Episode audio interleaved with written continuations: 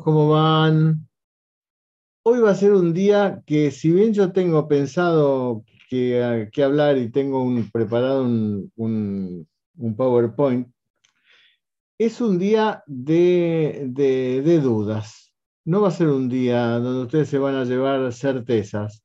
O, les diría mejor, se van a llevar certezas que le van a generar más dudas. Eh, y por ahí vamos a ir. Por supuesto que nos, cada vez que hay una tormenta, después para y ahí aparece el sol, ¿no? Eh, las dudas son necesarias, son necesarias para, para crecer, ¿no? Bueno, ya lo... Eh, Descartes basó toda su filosofía en la duda, en la duda creativa, ¿no?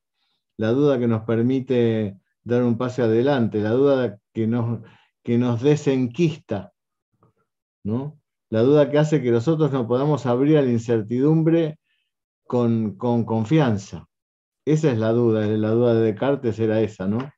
Y la que, bueno, la que después, esa duda es la que trasciende a la filosofía, ¿no? La filosofía, eh, por, por esencia, duda, pero duda desde ese lugar, ¿no? No desde el no creer, ¿no? Estamos con, se confunde la duda, yo dudo porque no creo, no, no, dudo para poder entender mejor, ¿no? Por eso que es tan importante dudar, ¿no? Y no quedarse ahí en, la, en, la, en el cómodo sillón del quiste que armamos con nuestros pensamientos y nuestras experiencias. ¿no? Hahnemann era así. Hahnemann dudaba, por eso pudo crear. Y tenía un método Hahnemann, que era el de la experiencia, es decir, que la experiencia le diga qué era lo que tenía que hacer. Hay un libro muy interesante que se llama La vida sobrehumana de Samuel Hahnemann, diría yo que es el libro más novelado de, la historia de, Hahnemann, de Roger Larnoudy. Eh, es un libro que está inclusive en PDF en, en, internet, es un libro chiquito, pero tiene algunas cosas de ese libro que son muy interesantes. Primero que nos muestra una, un área metafísica de, de, de Hahnemann, eh, y hay una cosa muy interesante, porque eso lo saca de un escrito de, Hahnemann y que está en el Heil también, que fue el gran historiador de Hahnemann, donde Hahnemann ahí cuando deja, cuando deja la alopatía se da cuenta que la medicina de aquel tiempo de él, la historia que ustedes todos conocen, una medicina que no curaba, etc., lo primero que hace es rezar. Es decir, la homeopatía nació de ese pedido de Hahnemann. Señor, dame una señal que me sirva de guía. Dame una señal que me sirva de guía. ¿Qué significa eso? Dame una señal significa que voy a estar atento a lo que veo. Me voy a quitar todo mi conocimiento, voy a estar atento a lo que veo. Y dame una señal para que esa señal me guíe. Y esa fue la consigna de Hahnemann de toda su historia. Estar atento a señales que le sirvieran de guía. Por eso pudo evolucionar, pudo cambiar. Por eso que en este momento tendríamos la 50 la, la, versión 50 del órgano, seguramente si cada 30 años por lo menos eh, publicaba 6, tendríamos, qué sé yo, por lo menos 30 versiones de la, de eh, enfermedades crónicas y habría investigado cientos de remedios más que los 100 que él pudo investigar. Entonces, ¿por qué hago este, este, esta introducción? Porque lo que vamos a hablar ahora es producto de un desarrollo de las señales que sirvieron de guía a muchos posteriores a Hahnemann. Hahnemann no hay que eh, matarlo en Hahnemann. No hay que hacer que nuestro maestro muera en su propia letra, porque él evolucionó permanentemente. Lo que tenemos que lograr es que poder leer esa dinámica de Hahnemann para poder progresar y acrecentar la homeopatía. Si no, la homeopatía se acrecentó nada más que en cantidad de remedios y en algunas formas de ordenar la sintomatología del remedio como son los repertorios. Hahnemann tenía una metodología que era la clave de los síntomas. Él, encontró en la clave de los síntomas una manera de, ver algo que él veía, eso que vio cuando tradujo las, eh, experiencias de Perú sobre la China. Hizo esa relación que fue como un asle de luz, fue una verdadera señal. ¿Cómo? Los intoxicados de quinina tienen los mismos síntomas que el paludismo.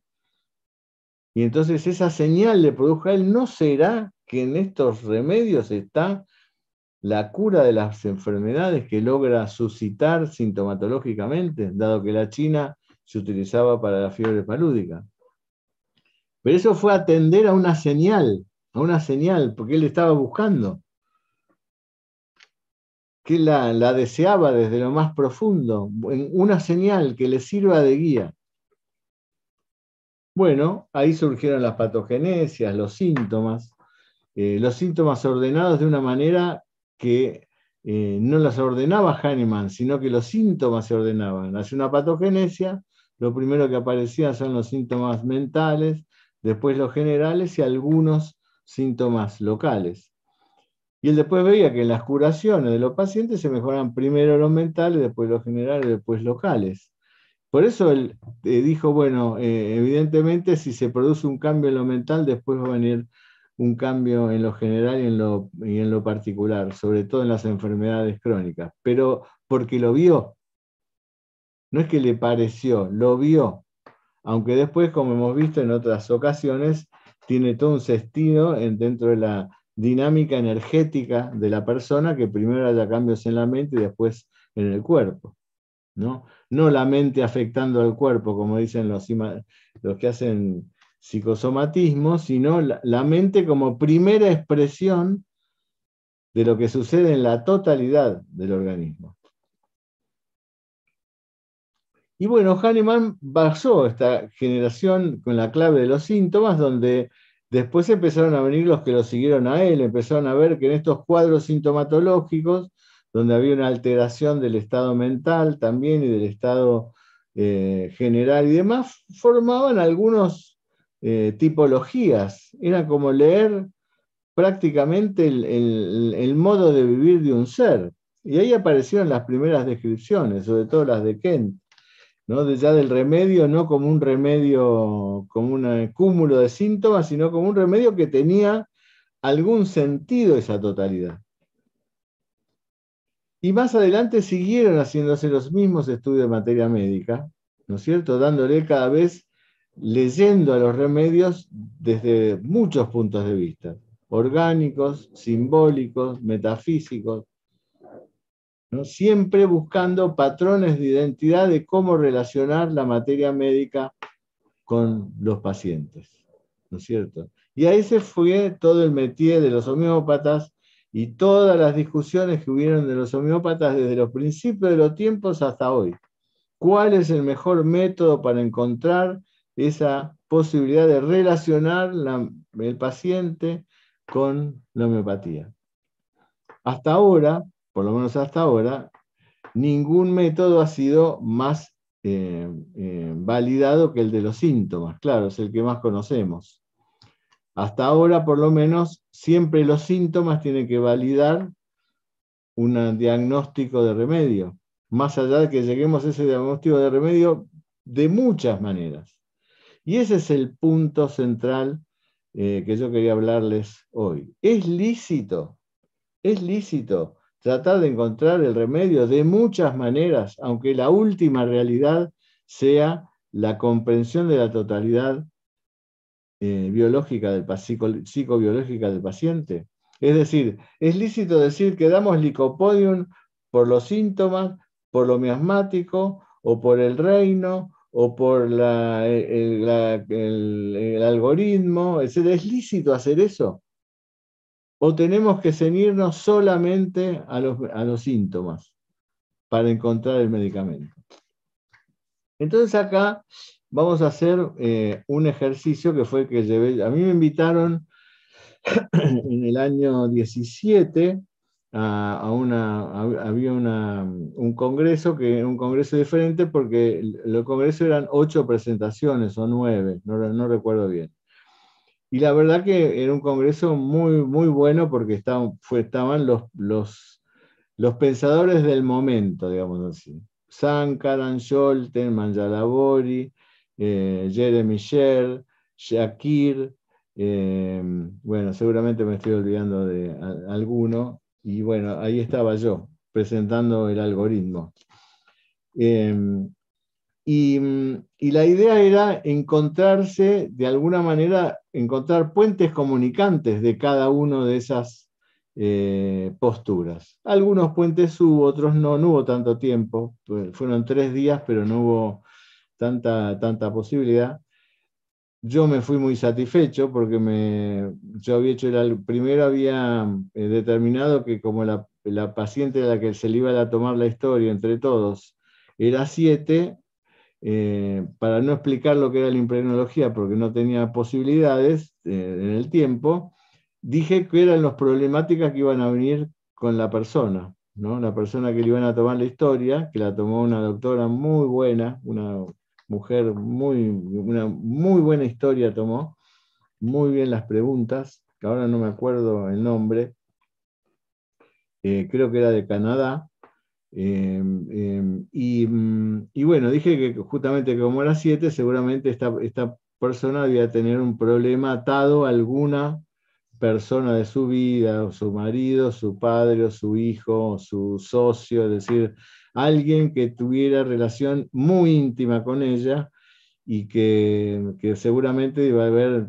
eh, problemas en ese, en ese lugar, porque bueno, los siete, por los conocimientos de la imprenología, le pasa esas cosas de quedarse magnetizado y después sufrir, eh, digamos así, cuando esa, esa situación se, se, se, rompe. Bueno, al otro día justamente se tomó la historia y lo primero que dice la mujer es, bueno, la problemática de mi vida es mi ex marido, ¿no? Entonces, los que estaban alrededor mío se rieron porque era como si yo hubiera conocido a la mujer. Y después cuando hubo que hacer el algoritmo, en el algoritmo estaba el remedio que pretendía darle, que le parecía a Sankaran, el remedio que después dijo darle Jeremy Sher, y eh, también había una coincidencia con otro que ahora no me acuerdo quién, pero bueno, no era el mismo remedio, ¿no? pero todos están en el algoritmo, eso era, era fuerte, ¿no? de diferentes lugares. Bueno, pero yo ahí llevé un tema, un tema central, que es antes de que nosotros podamos decir, bueno, este es un buen método, este otro es un buen método, etc., tenemos que, por ejemplo, determinar eh, cuántos remedios tenemos, de qué estamos hablando con los remedios, cuántos remedios tenemos. Así que yo bueno, el método científico. El método científico es interesante eh, cuando se habla de método científico saber de qué estamos hablando. Lo primero que se hace es la observación de algo, de una situación. Lo segundo que hace es establecer una hipótesis en función de datos. Datos que tenemos de un hecho en los cuales nosotros podemos establecer una hipótesis. Ahora, esta hipótesis no nos tenemos que quedar con esta hipótesis. Esta hipótesis tiene que ser refrendada con todo un, sistema de, experiencia. Esa hipótesis debe predecir hechos. Es decir, los hechos deben predecirse, porque si no la hipótesis pierde fundamento. Y en esa predicción uno puede establecer determinados test de esa predicción para entonces modificar la hipótesis. Es decir, entre la, observación, hipótesis, predicción, los testos, es decir, el análisis, se puede modificar la hipótesis y así inclusive variar el tipo de observación. ¿A los fines de qué? De que cuando se ha establecido las suficientes observaciones, sobre todo la observación, lo que determina es cuál es la medida que vamos a tomar. En nuestro caso, por ahora son los síntomas y podemos establecer una, una hipótesis, entonces podemos recién hacer consistente una teoría. Esta es la manera de evolucionar del método, es una manera de, ver el método científico de una manera dinámica. En este caso, como decimos, tenemos eh, las sustancias y el, y el paciente. ¿no? Este es el método de la homeopatía pura, que la mayoría de ustedes conocen de cómo hace ya varios años que yo trabajo con la homeopatía clásica, cuando utilizo la homeopatía clásica. Em, esto, bueno, en función de eso de la homeopatía clásica, la semana que viene, el jueves que viene, vamos a hablar del valor de los síntomas en homeopatía. Eh, el paciente nos da muchísimos síntomas. Ahora, los síntomas tienen diferente valor. O sea, y no solo si son mentales, generales o locales. Entonces, eh, vamos a hacer toda una clase del valor de, los síntomas. Por supuesto, es la ley fundamental de la homeopatía, ¿no? La ley de semejanza respecto de la congruencia con la, materia médica, y esto va a establecer una ley de orden de la curación. Si este circuito se completa, eh, bueno, la homeopatía eh, ha demostrado, ha refrendado en la experiencia sus capacidades. Y eso es lo que todos nosotros, por supuesto, sabemos. Por supuesto que la clave es el código de los síntomas, la clave que tomó Hahnemann. Ahora bien, hay dos dificultades para establecerla. Primero, la cantidad probable de sustancias y la cantidad probable de sustancias en los rubros sintomáticos. Es decir,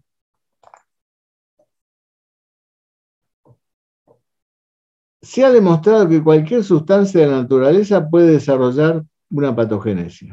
Eso se ha demostrado. Ahora bien, no se sabe si las patogénesis son tan profundas o no son tan profundas. No está tan claro si todos los remedios pueden ocasionar patogénesis lo suficientemente profundas como para que eh, podamos adjudicar un estilo dinámico de sufrimiento existencial a toda la sustancia de la naturaleza. Para Hahnemann había remedios policrestos que él llamó y los otros. Es decir, medicamentos que tenían solo un tipo de aplicación que era, por ejemplo, ante los miasmas agudos. Bueno, pero nosotros sabemos que no es así.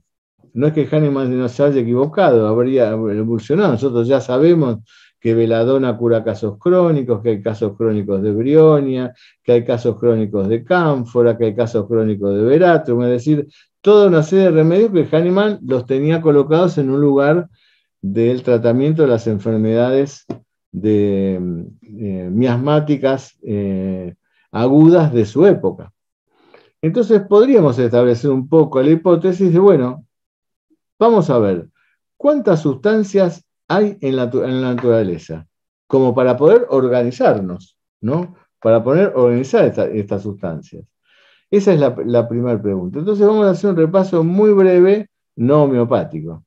Este hombre, David Houseworth, que es profesor de biociencia en la Universidad en, la, en Madrid y aparte eh, dirige el Museo Histórico de Londres, dirigía el Museo Histórico de Londres, en este em, libro Antropología, Diversidad y Conservación, dice que él cree que hay un millón y medio de hongos. O sea, los hongos, que es un reino, aunque estaba incluido dentro del reino vegetal en las clasificaciones eh, tradicionales, y ahora es un reino, en realidad no se habla más de reino, sino de dominios, pero es como un reino aparte. Para entender, hay un millón y medio de hongos. Quiere decir que cada hongo em, tiene una manifestación eh, patogenética particular. Es decir, los hongos son todos diferentes. Nosotros tenemos hongos en la, en la, en las patogenencias. Bueno, hasta ahora tenemos 35. 35 remedios. ¿Por qué es importante esto? Porque supónganse que yo, por cualquier mecanismo que yo pueda utilizar de entendimiento, diga, bueno, a este paciente le tengo que dar un hongo como remedio curativo. Bueno, voy a tener en la, en la materia médica 35 remedios, pero del millón y medio de hongos.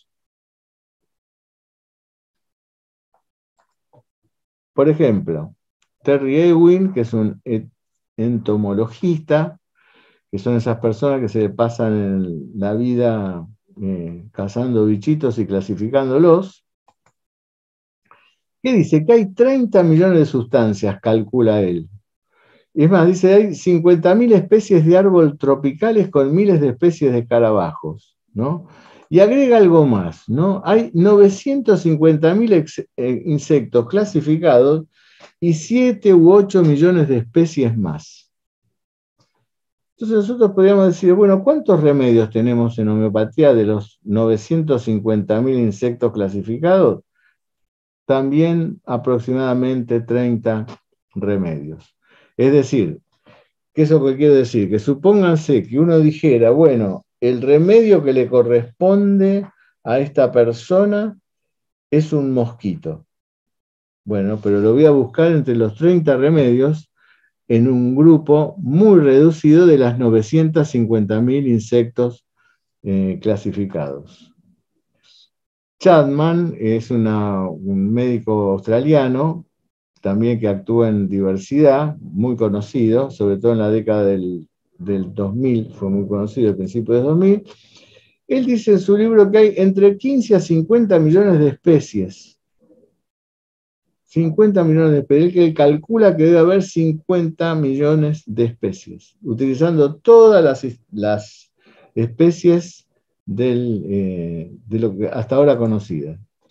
Por eso que el universo de sustancias conocidas, vamos a poner una cifra, 15 millones, para, hacer, para estar en el medio de todo. Este sería nuestro arsenal terapéutico, digamos así, 15 millones Patogenesia, supónganse ustedes que tenemos 2.500, es como una mentirita esto, porque ¿cuánto conocemos de las 2.500? Pero bueno, hay 2.500 patogenesias más o menos eh, experimentadas. Para dar el remedio, para tener la suerte de dar el remedio, tenemos, las patogenesias son el 0,016666, etcétera, de los medicamentos. Es decir, el 99,84% de las sustancias no están experimentadas, de las, de las potenciales sustancias. Ejemplo rápido, arañas, descriptas 38.000, se calcula que hay especies de hasta 200.000 especies de arañas, ¿cuántas patogenesias? 50. Ofidios, tenemos 3.000, descriptos, se calcula que hay más o menos 20.000. ¿Cuántos remedios aproximadamente patogenesia? 25. Moluscos, lo mismo, un millón y medio tenemos 11 moluscos. Aves, hay un signo de interrogación en especies probables porque las aves quizás es uno de los animales que más cambia de, de especie, se forman especies intermedias. Bueno, pero la cuestión que tenemos alrededor de unas 30 aves. Y algo más, no tenemos en cuenta acá las bacterias, ¿no? Em, o la dinamización de, los microbios, ¿no? Como Medorrinum, por ejemplo, ¿no? Eh, tuberculinum, em, bueno, las, las bacterias. ¿Cuántas bacterias, cuántos microbios hay? Este es un estudio que se hizo en la Universidad de Indiana, ¿no? ¿Cuántos, que se preguntaron cuántos microbios hay. Fíjense cuántos microbios hay, cuántas especies de, de microbios hay. Un trillón. Hay un trillón de especies de microbios en la Tierra. ¿Qué quiere decir esto? Que si nosotros pensamos que nos tenemos que abrir frente a ese universo, ¿no? esa millonada de remedios, tendríamos que decir cuántos remedios habrá en cada rubro en los próximos años. Supóngase que se pueda, que el mundo empiece a experimentar y experimentar remedios y cada vez se llenen más repertorios de, síntomas de esos remedios. Fíjense, ¿no? En el rubro dictatorial, en Kent había 1900, eh, de 1916, el rubro dictatorial tenía nueve remedios. En el 82, Bartel lo llevó a 18. En el síntesis, en el 95, 20. En el Millennium, desde 2004, 47. En el radar, Opus 66. Es fácil con estos cálculos decir, por ejemplo, cuánto tendremos nosotros en el 2050 en los repertorios y alrededor de 150 síntomas en el rubro dictatorial. De la misma manera, por ejemplo, en medio de las tormentas, que es algo tan, tan, que tan, tan conocido y tan tomado, que nosotros tomamos ese rubro para individualizar al paciente. 11 en Kent y después fueron 12, 25, 38, 57 en el, en el, en el nuevo repertorio. 130 remedios habría en el 2050.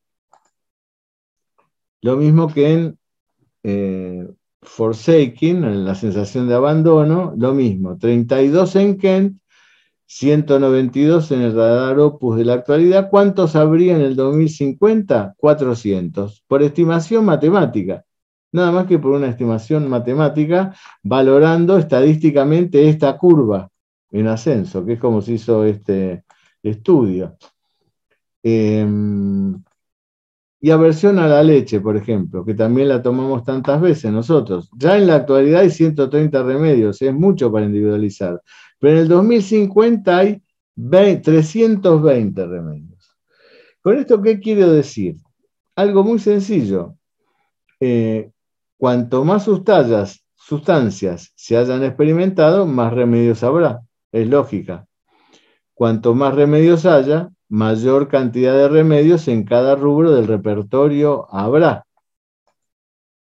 Afirmación.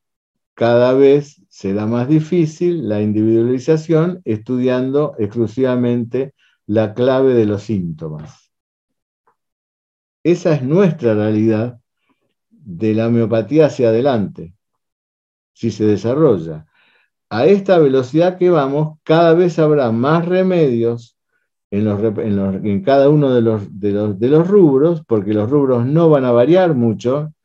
Eh, habrá algún que otro rubro, pero la, la, dinámica mental de las personas es la misma de hace 2000 años. Habrá alguna mejoría, pero hace 2000 años también hubo tímidos, angustiados, eh, abandónicos, con miedos, con intolerancias, con cambios en el carácter, con la memoria. Pasaban cosas muy parecidas a las de ahora en la esfera mental, más allá de la información que se, que se eh, utilice. Los efectores mentales son más o menos lo mismo, así que va a crecer necesariamente. Y la clave de los síntomas va a empezar a verse confrontada de una manera diferente con eh, el método científico. Nos va a ser cada vez más difícil diferenciar el remedio de la persona utilizando la clave de los síntomas. Esto es lo que angustia, a mí me angustia esto, no me pasará a mí seguramente a mis 72 años, no viviré ese momento de la homeopatía, pero nosotros tenemos que pensar para aquellos que vienen. ¿Cómo será el homeópata que viva en el 2100 y tenga, supónganse ustedes, 20.000 remedios que ya han llenado todos los, eh, repertorios? ¿Cómo será ese homeópata cuando tenga que, darse, que enfrentarse a un, a un caso clínico? Dos, dos formas va a tener ese homeópata. O interrumpe la, el estudio de más remedios y se arregla con esos remedios que tiene, o descarta remedios y se queda con 100, 150 remedios, que son los que utilizaba, por ejemplo, Hahnemann, o necesariamente tiene que sumarse a otras claves de diagnóstico. No queda alternativa. No queda, alternativa. Sí es verdad que la homeopatía, ¿por qué se sostiene hasta ahora con esta metodología, la de los síntomas, teniendo una materia médica en función de las posibilidades tan exigua.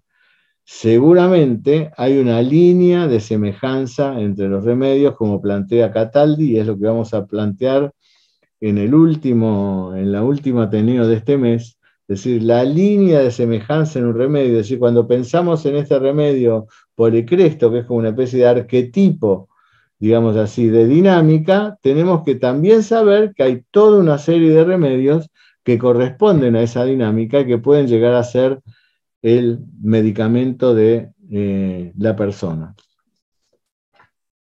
Ahora bien, yo me acuerdo en aquel momento, no cuando presenté esto, hace mucho tiempo, cuando fui a Berlín en el año 2005, yo tenía esto dando vuelta en mi cabeza. La verdad que venía muy como influido por estas cosas que estaban amaneciendo en la década, en primera década del año 2000, ¿no? Sobre todo con eh, el tema de la tabla periódica, que había asistido a la presentación de Scholten en Verona en el año 2000, en 1997, por ahí, que le había dado un seminario y yo había dado otro.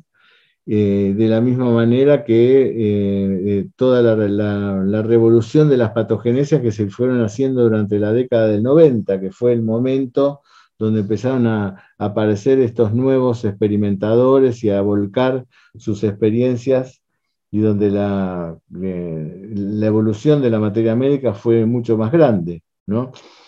Em, y me acuerdo en aquel momento que fui a Berlín con esta cuestión y yo les conté que apareció este hombre en mi vida, que siempre lo voy a nombrar, más allá que lo voy a repetir, Hans Peter Dürr, que nos dejó hace unos, unos años, porque él, que era, era director del Max Planck Institute hasta el 92 y era profesor de física del, eh, de eh, Ludwig Maximilian University, que es una universidad de física más, importante del mundo, y tuvo la deferencia de, que, de tener una conversación conmigo en donde él me dijo, a mí, en aquel momento, cuando yo le, explicaba esto y le explicaba la cantidad de remedios que había eh, y de, de, de, potenciales remedios, él me indicó que buscara eh, por, en el orden de la matemática, buscara eh, esa explicación. No olvidaré nunca esta foto porque tuvimos un encuentro muy lindo, estamos en un hotel muy cerca del Congreso, ahí en Berlín,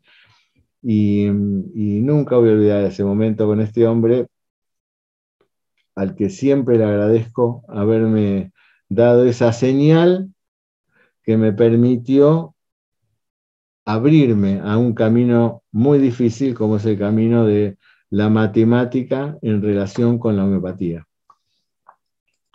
Bueno, ahí si hacemos una, eh, un cálculo que, siempre se hace, esta es una, em, una, se llama propiedad transitiva, de, algo, es decir, si, las, eh, si determinadas eh, propiedades de A son semejantes a determinadas propiedades de B, y determinadas propiedades de B son semejantes a determinadas propiedades de C, podemos decir con certeza que esas determinadas propiedades de A son semejantes a las propiedades determinadas de C. Esto no es más ni menos que la em, em,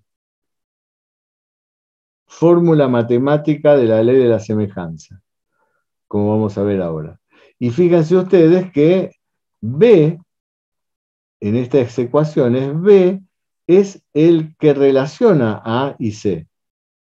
B es el que tiene las cualidades semejantes a A y semejantes a C. B relaciona A y C para que A sea semejante a C. Por eso que B puede ser otra cosa, puede ser eh, X.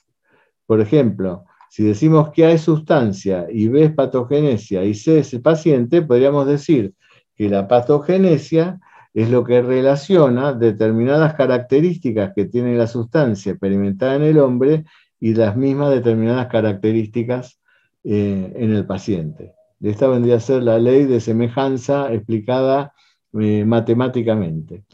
Ahora, así como armamos ese cuadro, podríamos decir que las patogenesias, las patogenesias que son nuestra clave a nivel sintomatológico, pueden ser reemplazadas por otras claves. Pueden ser reemplazadas por otras claves. Y la relación entre la sustancia y el paciente sería la misma. Es decir, si el paciente tuviera un código que nosotros pudiéramos extraer y que ese código fuera semejante a un código que hay en la sustancia, nosotros podríamos perfectamente relacionar la sustancia con el paciente eh, y eh, el medicamento cerrado desde otras claves. Por supuesto que a nosotros comprender la sintomatología implica no solo eso, sino implica comprender cuál es la, eh, la dinámica existencial que vive el paciente para poder darle el remedio adecuado. Es verdad. Es decir, siempre el patrón de la patogenesia por lo menos nos va a, iluminar, nos va a agregar esa posibilidad de poder determinar cuál es el dinamismo con, el que, con la que la sustancia se expresa en la patogenesia y con la que la sustancia eh, está presente en el en el paciente que padece esa eh, dinámica energética. Pero la relación, la relación, para relacionar una cosa y otra, pueden haber otras claves. Tenemos que aceptarlo, que puede haber otras claves. Científicamente es así. Bueno, es decir, que la solución a la problemática de esa posibilidad que hay de eh, ampliar tanto el arsenal terapéutico homeopático, que al final esa dispersión no se, no se eh, aleje de poder eh, determinar factores individuales de cada sustancia, dado que la mayoría de las sustancias estarían en la mayoría de los rubros, sí podemos sumarle a eso que es la homeopatía clásica, digamos así, unas nuevas claves. Unas nuevas claves. En este caso, lo que yo establecí en función de lo que había hablado con Hans Peter fue una clave matemática. Ustedes recuerdan que eh, me asistí con estas personas a las que siempre nombro porque me asistieron en aquel momento. Acá Victoria era jovencita, pero es una gran matemática, ha tenido premios nacionales en la Argentina, que nosotros en el grupo de homeopatía hemos festejado mucho. Nuestro querido Fernández Calvo, que ya partió, que fue mi físico cuántico y matemático. Ida de Champ, que fue mi querida experta en latín con la que eh, establecí todas las pautas básicas y que también falleció. Y por supuesto Grau, Vila y Jan Torno, que participaron en, otras áreas de la metodología. Entonces, hasta ahora este es el método científico que teníamos con la homeopatía, sustancia, sustancia semejante a pacientes. En esta línea de semejante, esa es la B, ¿no es cierto? La B es la clave que relaciona sustancia y paciente. Entonces, por supuesto, como habíamos hablado antes, el código de la homeopatía clásica es establecer entre la sustancia y el un código que tiene la sustancia y que tiene el paciente. El código del paciente son sus síntomas homeopáticos. El código de las sustancias son los síntomas que la sustancia despertó en la patogenesia. Esto está clarísimo. Ahora, ¿a qué llamamos un código matemático? Supóngase ustedes, la sustancia licopodium que tiene un código matemático determinado, y ahora les voy a explicar por qué está determinado, y el mismo código matemático en el paciente. Si podemos encontrar un código matemático en el paciente semejante al código matemático de la sustancia, podemos determinar eh, la, la ley de la semejanza. Entonces, la pregunta sería, ¿es posible que sustancia y paciente compartan un mismo código matemático? La primera observación es que los remedios todos están escritos en latín y el latín tiene un lenguaje matemático. Quiere decir que nosotros podemos, y ustedes, a mí me llamó en aquel momento la, atención, que aunque el hombre utilice diferentes idiomas, tanto una persona que viva en Corea como una persona que vive en Inglaterra o como viva acá en Chile, a Licopodium lo va a llamar Licopodium, porque está escrito en latín.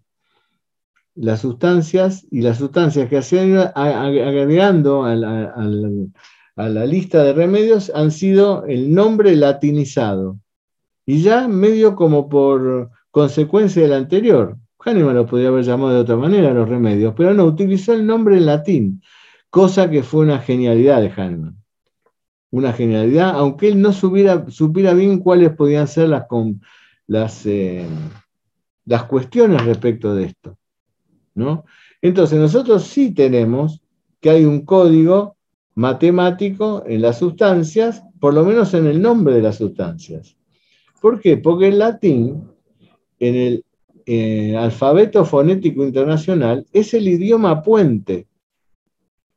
Como el latín puede ser traducido matemáticamente, es el idioma puente, es el idioma que se utiliza, por ejemplo, para determinadas voces eh, eh, culturales de, determinadas tribus que se han encontrado en África, en Australia y demás, puedan primero ser pasados pasado por el latín para adquirir significado lingüístico en, en otros idiomas, en las lenguas latinas, en el inglés, en el alemán, es decir, pasar por el latín para encontrar exactitud de relación. Así que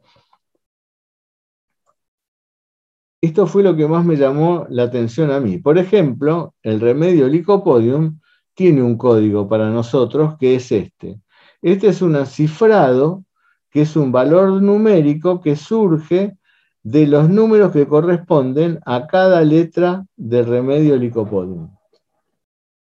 Por supuesto que el licopodium tiene otras sinonimias, entonces eso también ha sido pasado a, eh, a, este código numérico. En aquel momento había 1843 remedios analizados, nosotros habíamos pasado 1300 remedios, ahora tenemos, es una cifra más grande esta, y nosotros alcanzamos 1400 y pico de eh, remedios en el algoritmo.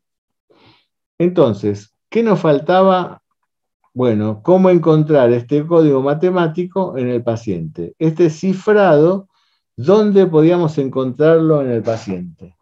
Entonces, lo primero que hice yo en aquel momento fue todos los datos que tenía del paciente, los datos relevantes, eh, digamos así, eh, relacionarlos con el latín. Yo sabía que ah, tomé un paciente que había sido curado con silicia, que lo atendía desde niño y un paciente que tenía 35 años y que se había cumplido la ley de curación desde niño, que había estado en perfecta salud, la, certeza de que este medicamento era el similarísimo para él, saqué su código eh, matemático de, de silicia y vi cómo se podía representar en el paciente.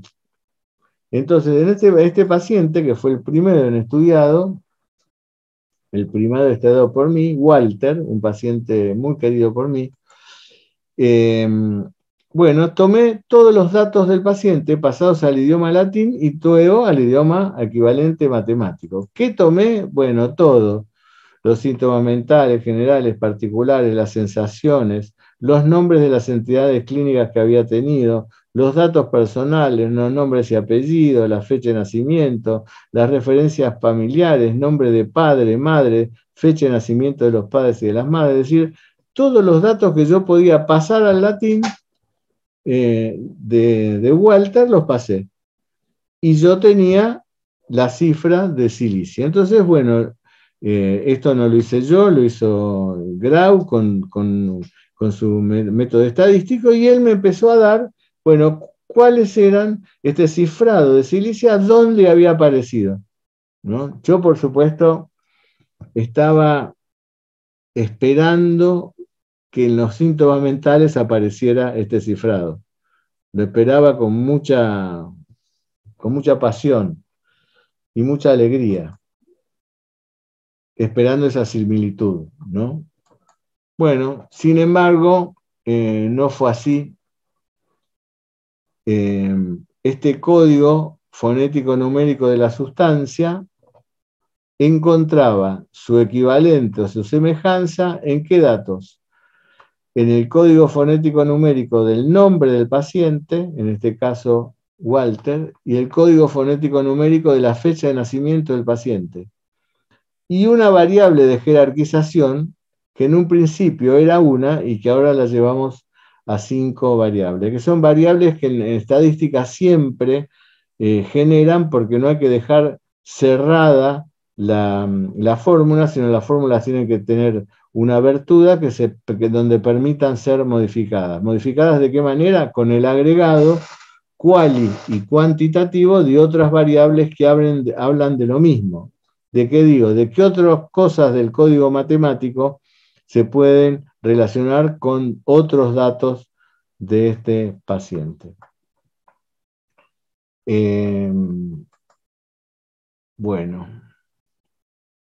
a ver si hay algo más. Esto es lo mismo.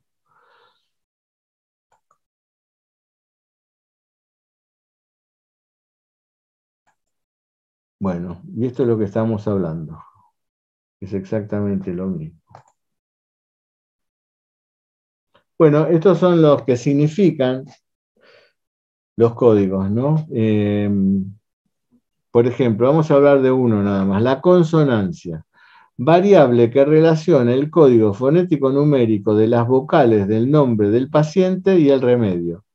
El cifrado de la sustancia es un cifrado que tiene que ver, por supuesto, con las letras. Las letras representan números y los números representan las letras.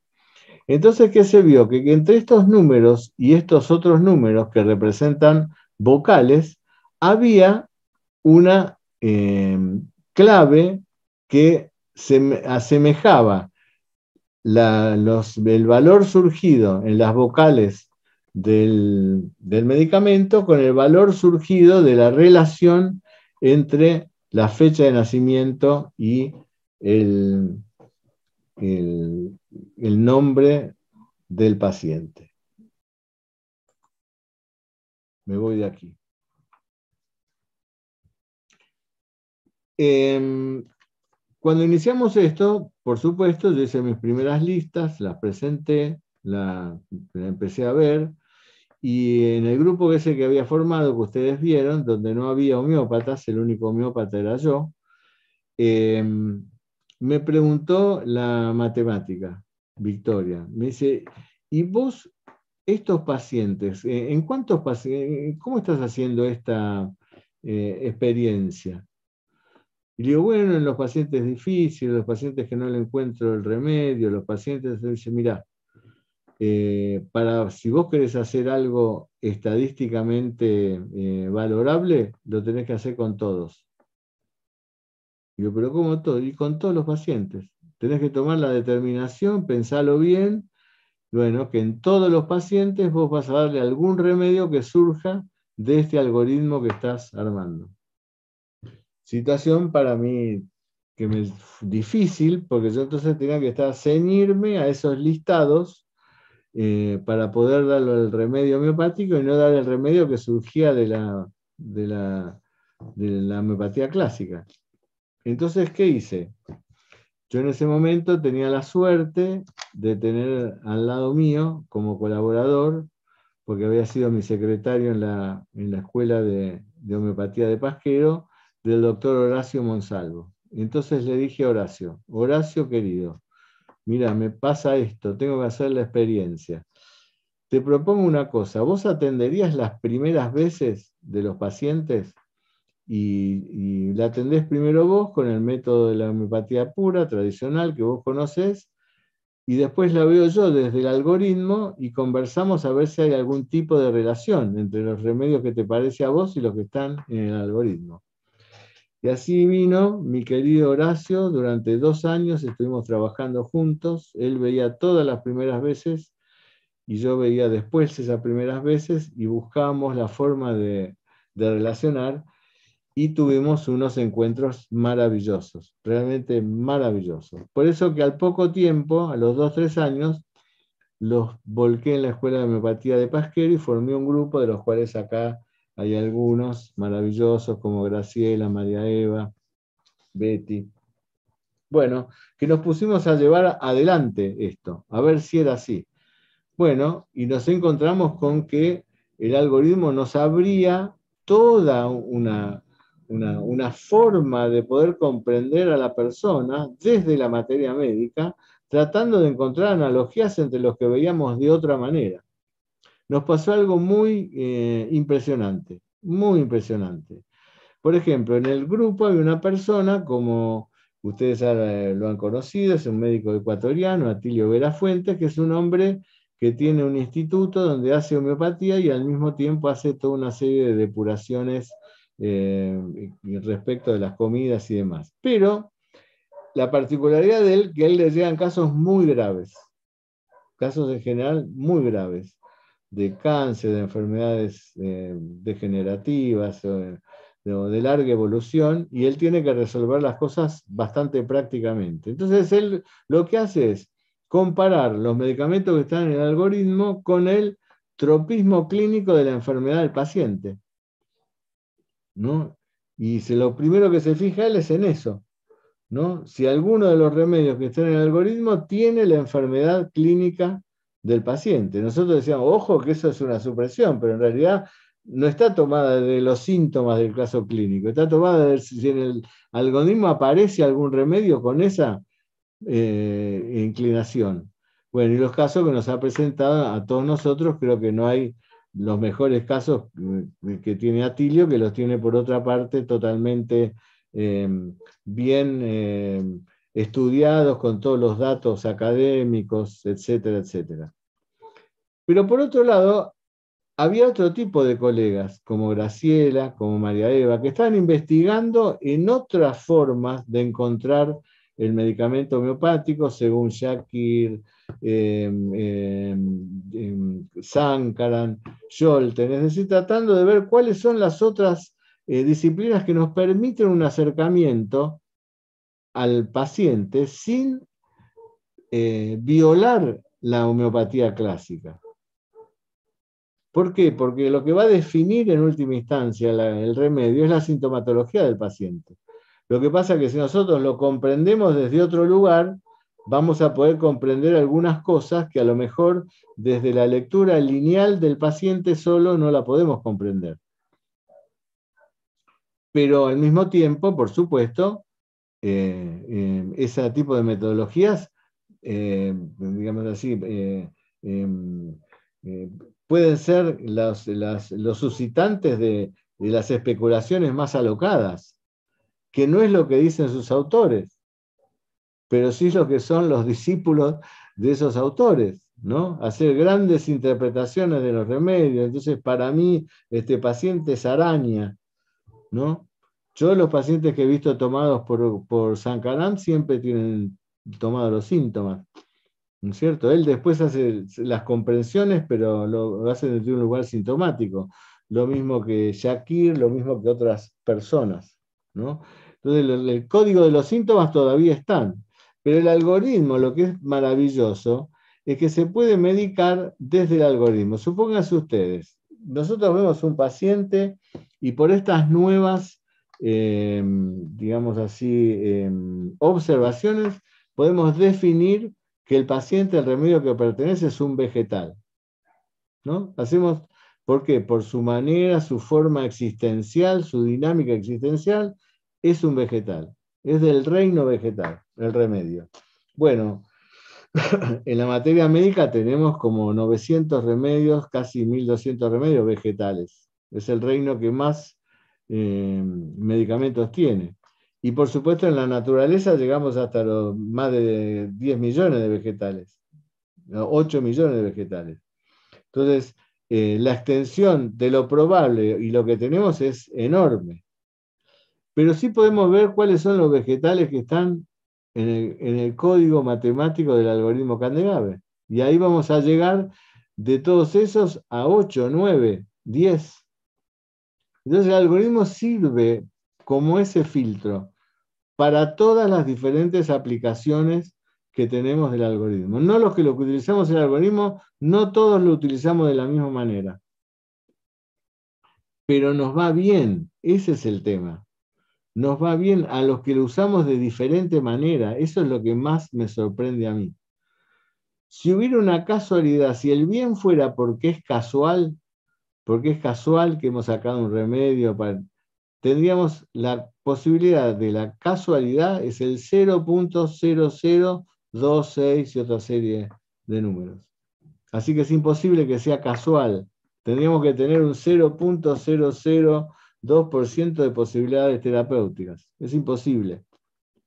Lo sabemos que es así.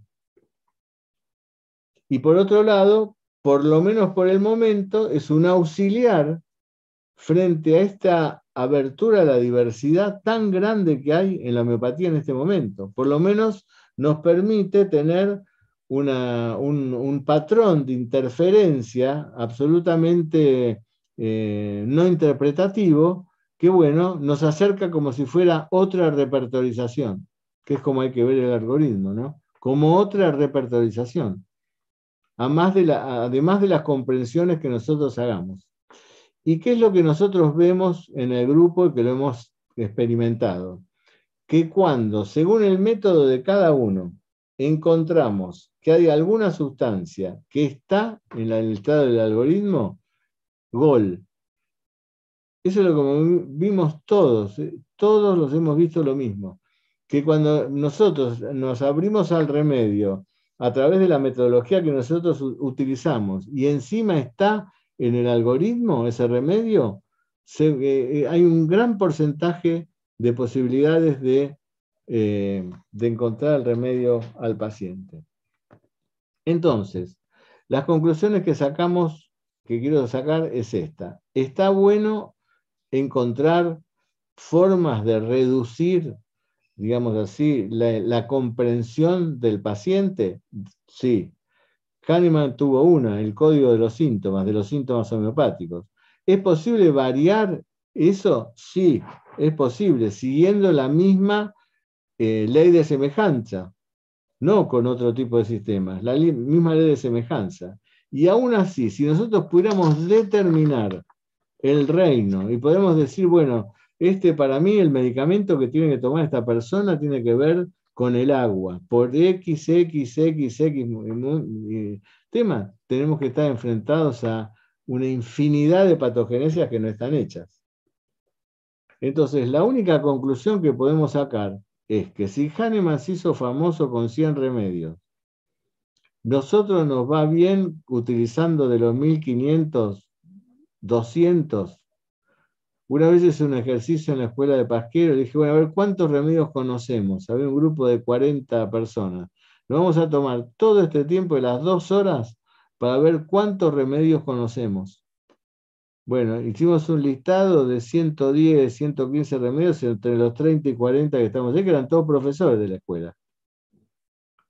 Que es un ejercicio que hice también con los rubros. ¿Cuántos rubros conocen en homeopatía? Y en aquel momento, Betty, que está acá, eh, no sé si participó de esa experiencia, pero Betty estaba trabajando junto con Horacio Monsalvo con el repertorio de Ariobaldo Filo para agregarle sintomatología y no alcanzamos a los 260 y pico de síntomas caracterológicos. Así que nosotros sabemos, creemos que sabemos y sabemos sesgadamente de esta información.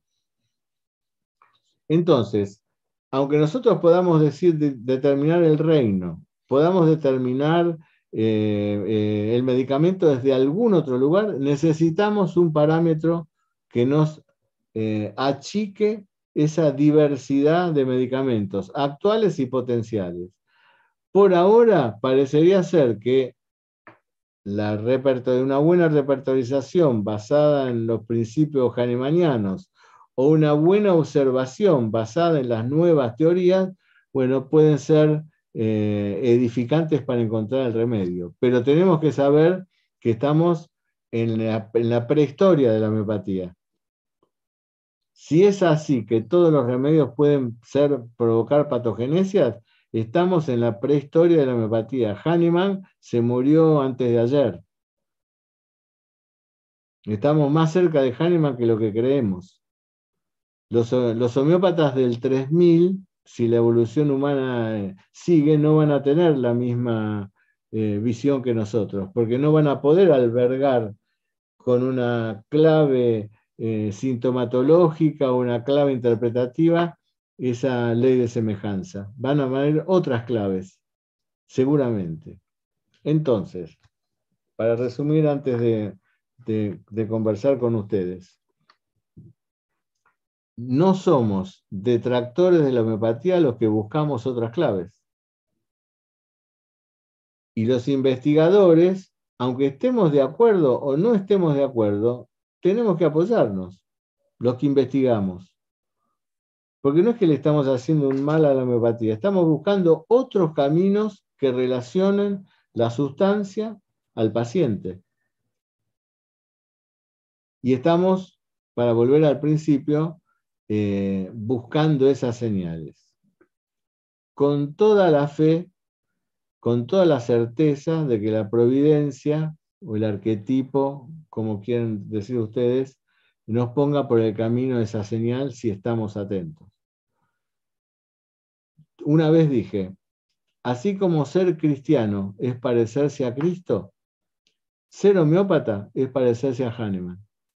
En estas dos situaciones, como médico, curando, la mayoría de las veces acompañando, pero como médico del paciente, de los pacientes que nos vienen a solicitar nuestro servicio, nuestra ayuda, y con la investigación libre de prejuicios, como decía Hahnemann. ¿no?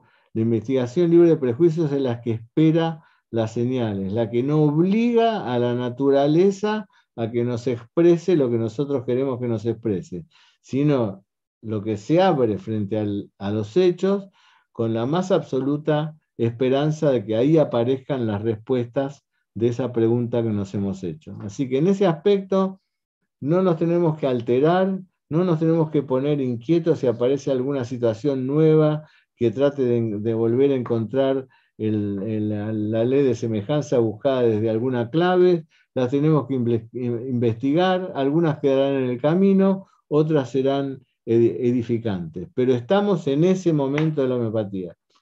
Estamos en un momento de la homeopatía donde no hay mucho interés en la homeopatía justamente por este tema. Este tema de hacer, ha hecho la homeopatía muy difícil y frente a esa posibilidad de, tanta diversidad, la mayor parte de, de, los médicos se alejan y van a buscar otros, otros estilos terapéuticos que son más sencillos de concebir. Entonces, nosotros tenemos que saber que tenemos un método que es la clave de los síntomas, que estamos enriqueciendo ese método con las metodologías nuevas, en la que, entre las que está el algoritmo, que estamos enriqueciendo esa metodología con esto nuevo. Y no, tenemos, no estamos violando la Hahnemann, estamos enriqueciendo esta metodología. Y que por otra parte estamos abiertos a una diversidad que aparentemente nos está diciendo, miren, no hay solo un simillimum para el paciente la lógica parecería indicar que si bien hay un eh, similarísimo, hay muchos similares que pueden ayudar al paciente igual. Si no, la homeopatía no se hubiera podido sostener con los 100 remedios de Hahnemann. Hubiera sido imposible. Hubiera sido imposible. La homeopatía hubiera dejado de existir, hubiera sido existido durante la época de Hahnemann y sus discípulos cercanos, y punto. No, la homeopatía trascendió las épocas justamente porque esos medicamentos similares logran curaciones que son tan asombrosas tanto en la época de Hahnemann como en la nuestra. ¿no? Porque la verdad es esa, nuestras curaciones son asombrosas y tenemos que partir de la base que posiblemente esa curación asombrosa la hizo un remedio el más similar de los conocidos, como dice Hahnemann en su órgano, el más similar de los conocidos. Fíjense qué, genio Hahnemann, ¿no? En ese parágrafo. Dar el medicamento el más similar de los conocidos. Él ya sabía que había muchos más, por eso inclusive dicen en el mismo órgano, ante la escasez de remedios todavía que tenemos. Entonces, para concluir, tenemos que estar tranquilos, cada uno tiene su propia metodología, la que ha aprendido, la que le ha sido útil con sus pacientes pero no dejemos de abrirnos a otras concepciones actuales. Que estas otras concepciones actuales, aunque parezcan algunas muy locas, algunas muy, eh, muy forzadas, algunas cosas nos van a servir para nuestro propio desarrollo como investigador que debemos serlo. Y yo estoy muy agradecido de haber conocido personas eh, como, así como fue, yo me crié en la escuela de Pasquero y en ese momento eh, la escuela de Pasquero y la escuela de, proceso, eh, no Pasquero y proceso porque eran como dos hermanos, sino los discípulos de Pasquero y los discípulos de proceso tenían sus peleitas. ¿No? por el pensamiento miasmático de, Pasquero, diferente al de, al de proceso y demás.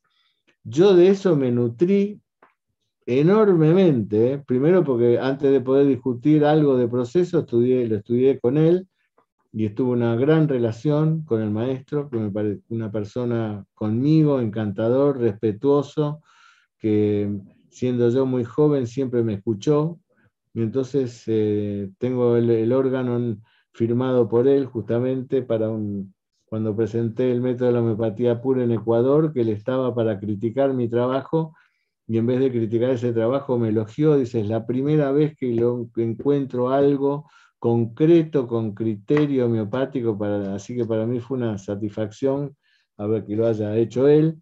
Y bueno, y en aquel momento había mucha gente que generaba controversias, Vitulca, Masilizalde, y sin embargo, los que nos nutrimos de esa controversia pudimos construir nuestra propia observación tratando de no violar los principios fundamentales de la homeopatía. Bueno, hoy tenemos entre los que estamos aquí las redes a, a México. A ver. Perdón. Que los quiero nombrar porque si no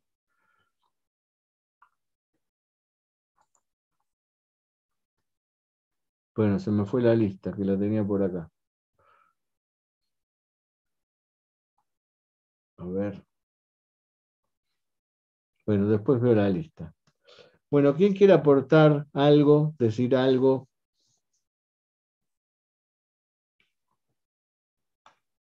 Alexander. Bueno,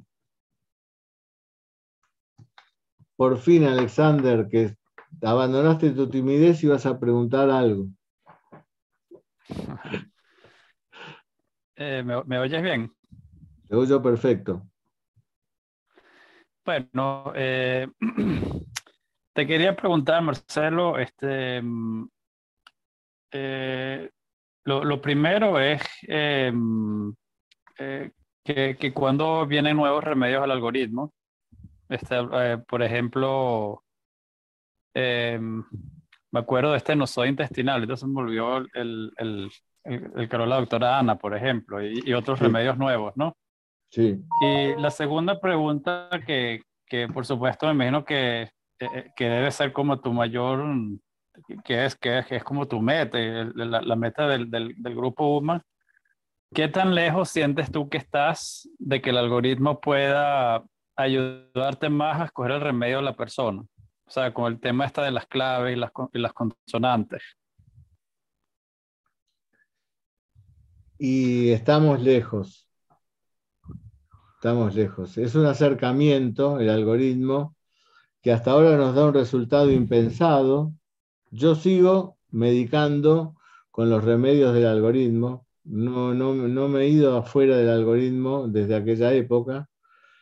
Estamos hablando más de 15 años ya, por ahí. Eh, algunas claves han aparecido que nos han permitido ser eh, en esa suma del el, RMS, la suma de variables está cada vez más jerarquizada. Eh, tengo la problemática de, la, de subir remedios al algoritmo en el sentido de, por ejemplo, en un momento tenía los algoritmos de Scholten, eh, pero Scholten me indicó, me dice, no, no, no, pero lo que subiste es escaso. Y me mandó cerca de, creo que eran 100.000 remedios. Y, y 100.000 remedios yo no puedo subir al algoritmo, sobre todo si no tienen patogenesia. Entonces saqué todos los, los remedios. Yo sé que esto lo he hablado con algunos de ustedes, para algunos que utilizaban el remedio les era útil, pero bueno, fue una decisión un poco que tomó él, a todos o nada, y nosotros no podíamos poner tantos remedios en el algoritmo. Eh, y si yo voy agregando algoritmos, eh, remedios, cuando uno agrega un remedio al algoritmo, se, modifica todo el algoritmo.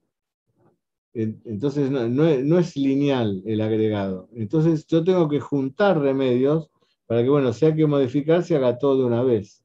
Entonces yo estoy juntando remedios de los que veo, los remedios que están presentados y están bien presentados, que puedo presentar una patogenesia o algo que hable del remedio, porque si no el paciente le dicen un remedio, el médico tiene un remedio que no sabe dónde, eh, dónde utilizarlo. Yo embregué ah, mucho porque existiera un sitio donde está la materia médica homeopática y que todos podamos utilizar esa materia médica homeopática. Algo online que podamos entrar todos.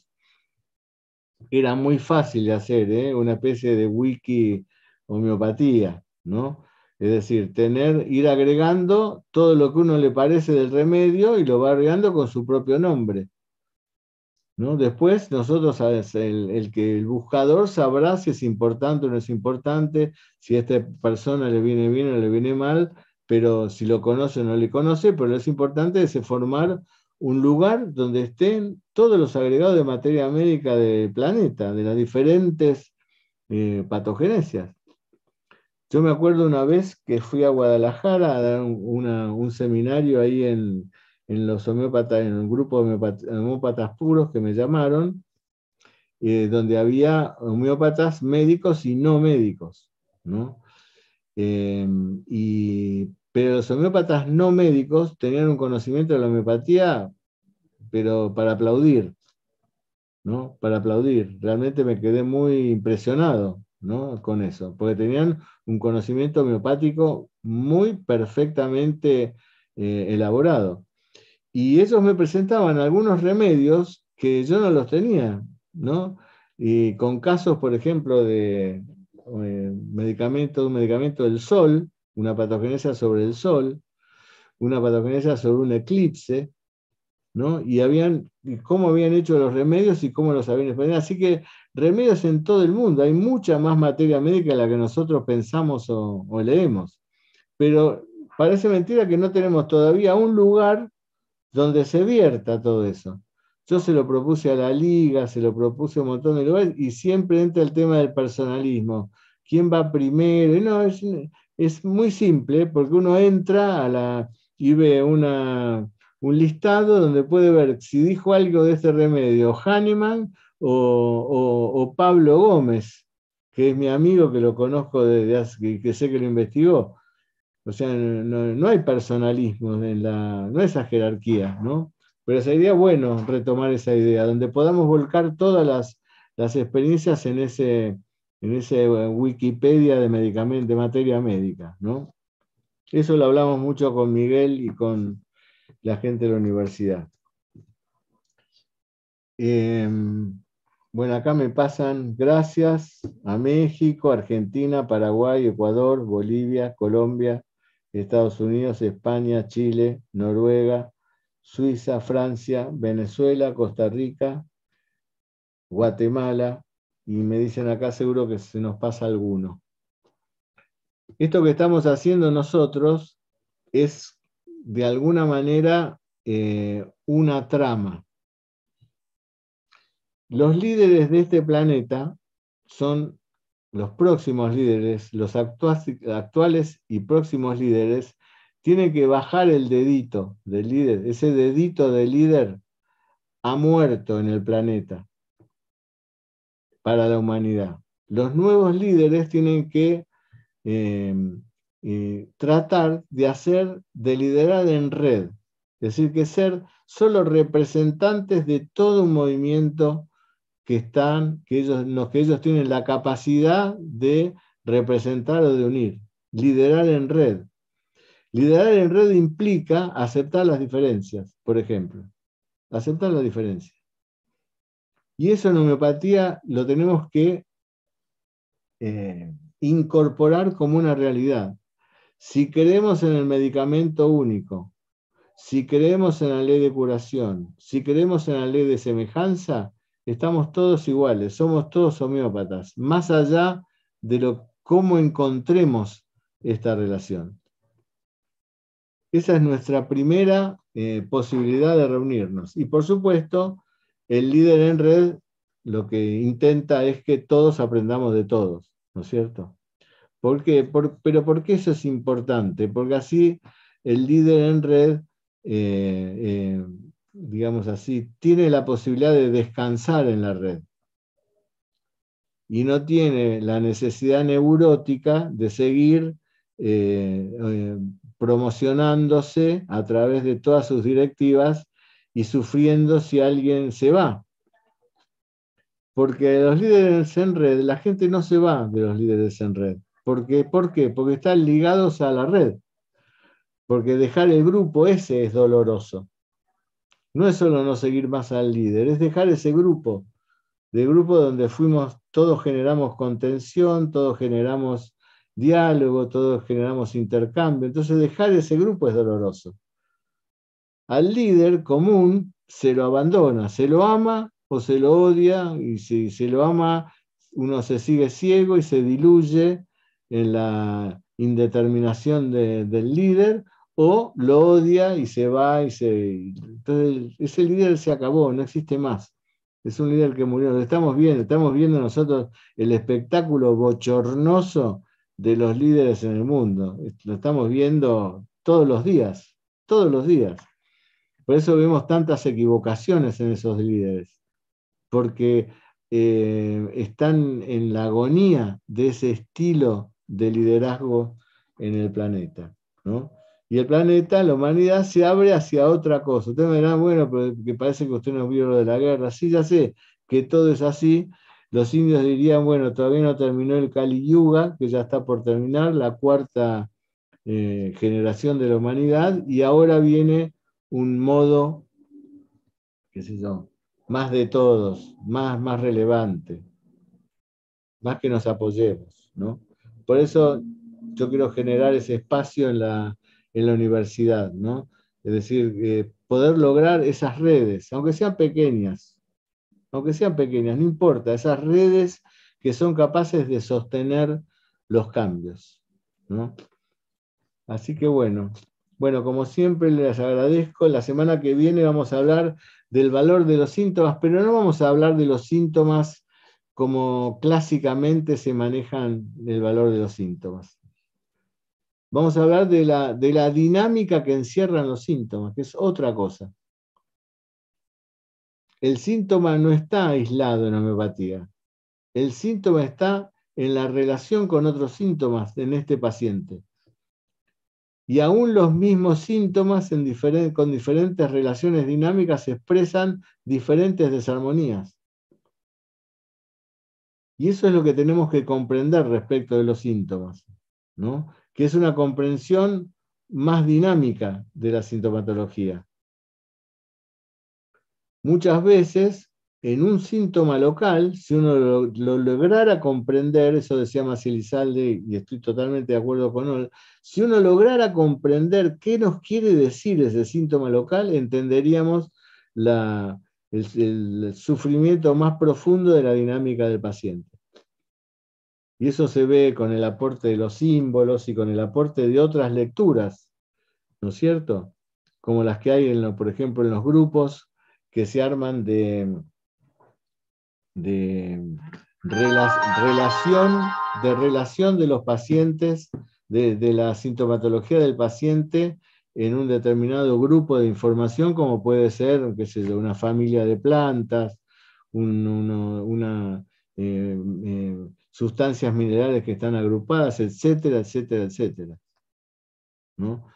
Entonces nosotros tenemos que abrirnos a esas dinámicas para comprender. Para comprender previamente lo que tenemos que hacer es darle un valor dinámico a los síntomas y no un valor estático a los síntomas.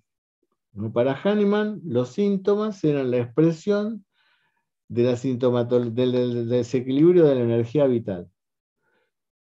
Y esa, y eran, expresión eran, dice Hahnemann, la única guía.